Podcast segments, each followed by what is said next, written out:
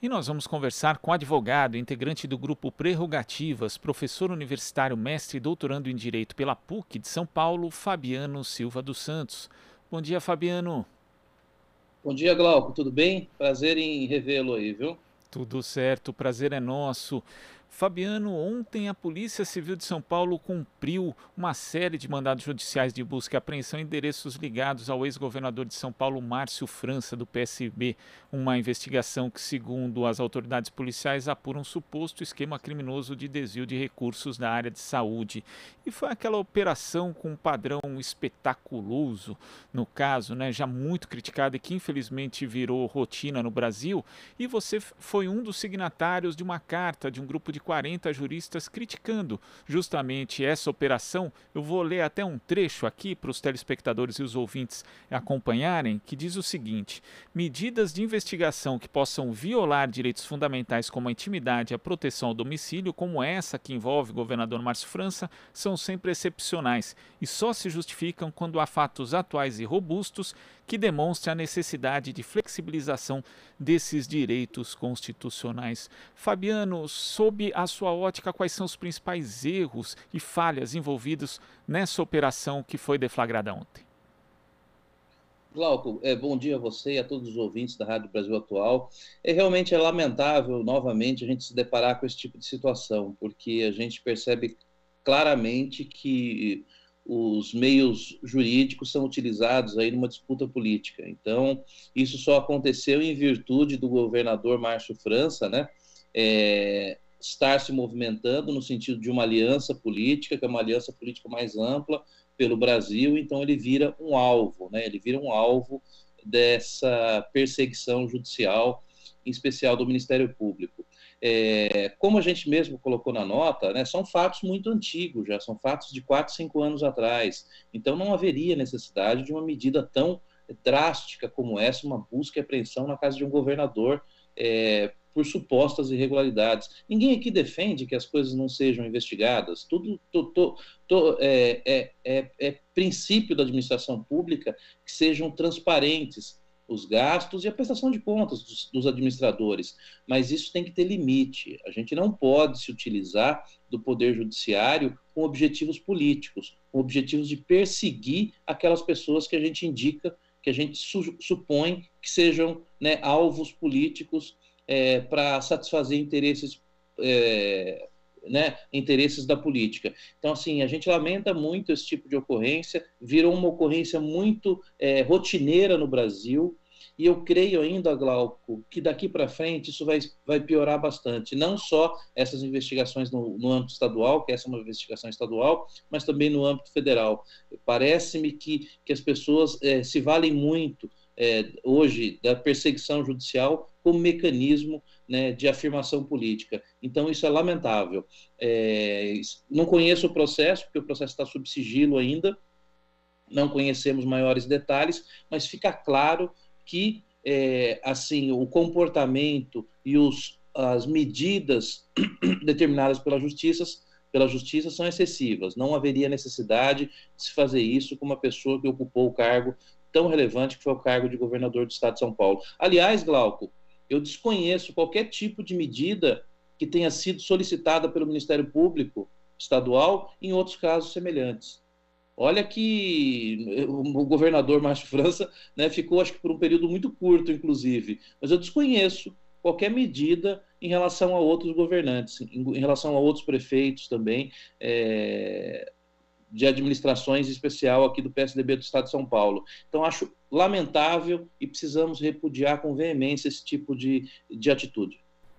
E esse repúdio é necessário também para que isso não se torne uma regra, porque recentemente tivemos também uma operação essa no âmbito da Polícia Federal contra o ex-governador do Ceará, Ciro Gomes, também o seu irmão Cid Gomes, atual senador da República, baseado em fatos pretéritos também, assim como foi feito com o ex-governador Márcio França. Então é importante esse repúdio da comunidade jurídica, mas também da sociedade de uma forma geral. Ontem o ex-governador recebeu solidariedade de diferentes espectros políticos, inclusive ex-governador Geraldo Alckmin, ex-presidente Lula, também de Ciro Gomes, de diversos espectros preocupados com essa possibilidade de a gente ter um processo eleitoral que, infelizmente, já se projeta conturbado, mas ser ainda mais conturbado por ações policiais, ações do nosso sistema de justiça que atravessam o Estado de Direito, Fabiano?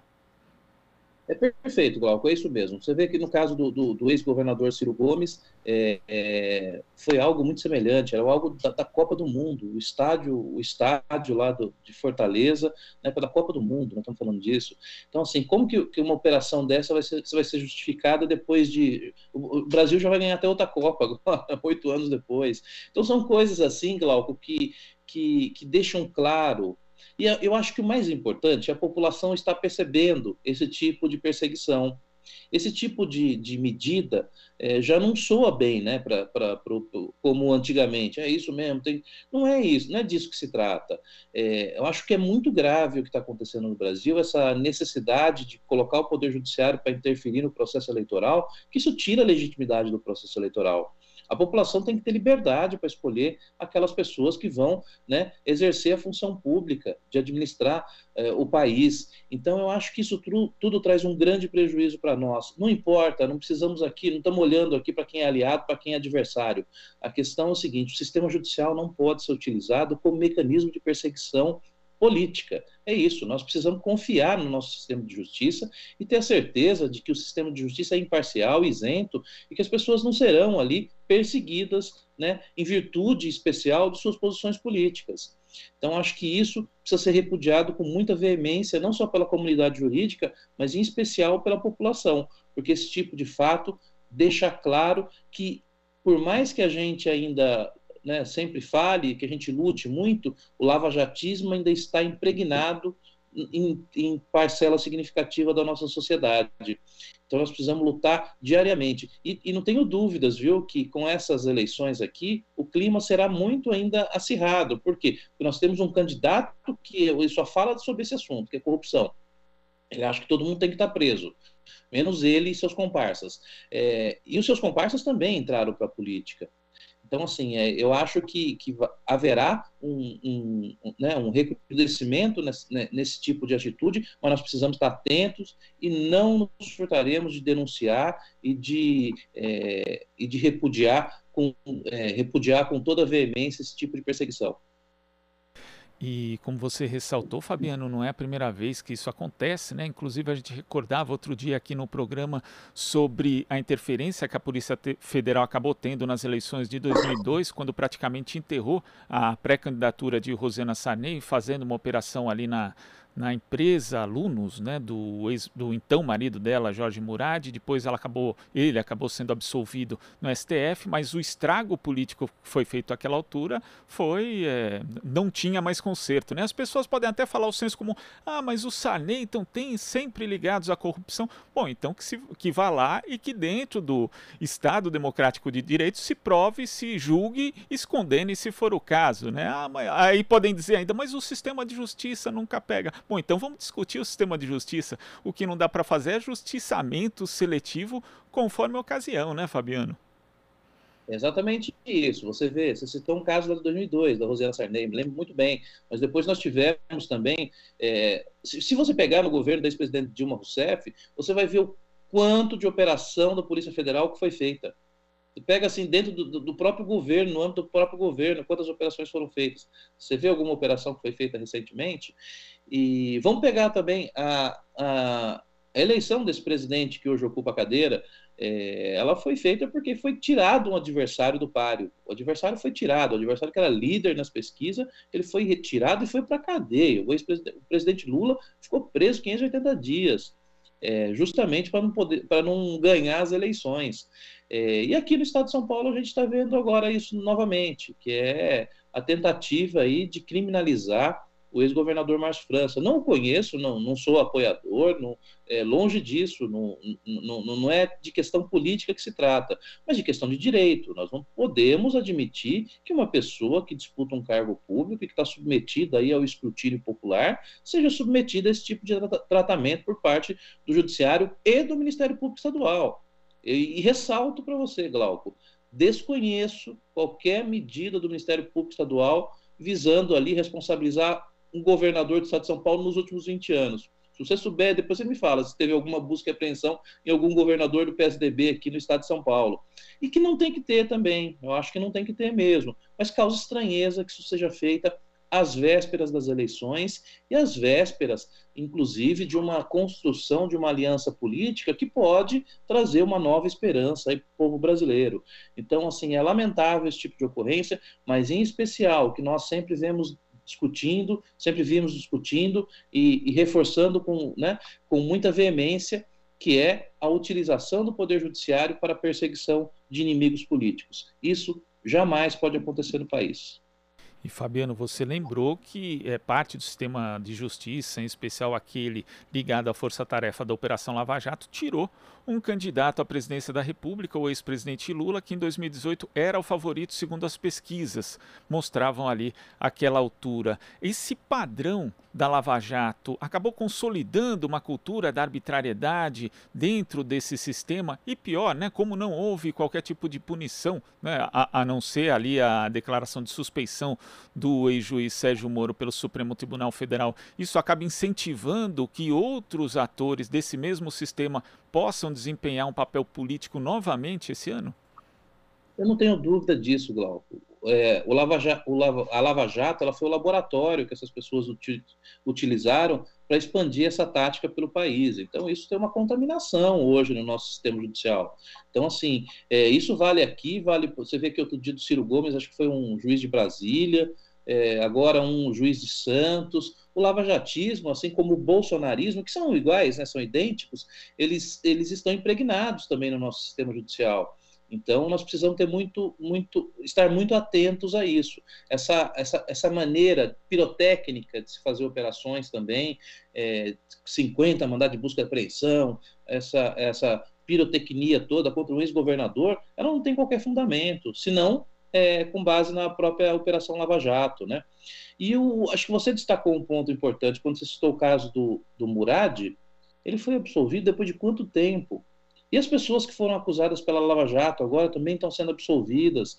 Porque, assim, é, quando, quando isso é mal construído, quando isso é feito é, dessa maneira de perseguição, é, é, claro que isso vai ser anulado pelo Poder Judiciário em determinados momentos. Pode não ser na primeira instância, porque ali não sei como é que, é, como é que as coisas estão acontecendo, mas quando isso chegar num tribunal superior, isso vai ser, vai ser anulado. Por quê? Porque o nosso sistema jurídico é consolidado e nós temos assim a presunção da inocência como, como marco, como, como meta.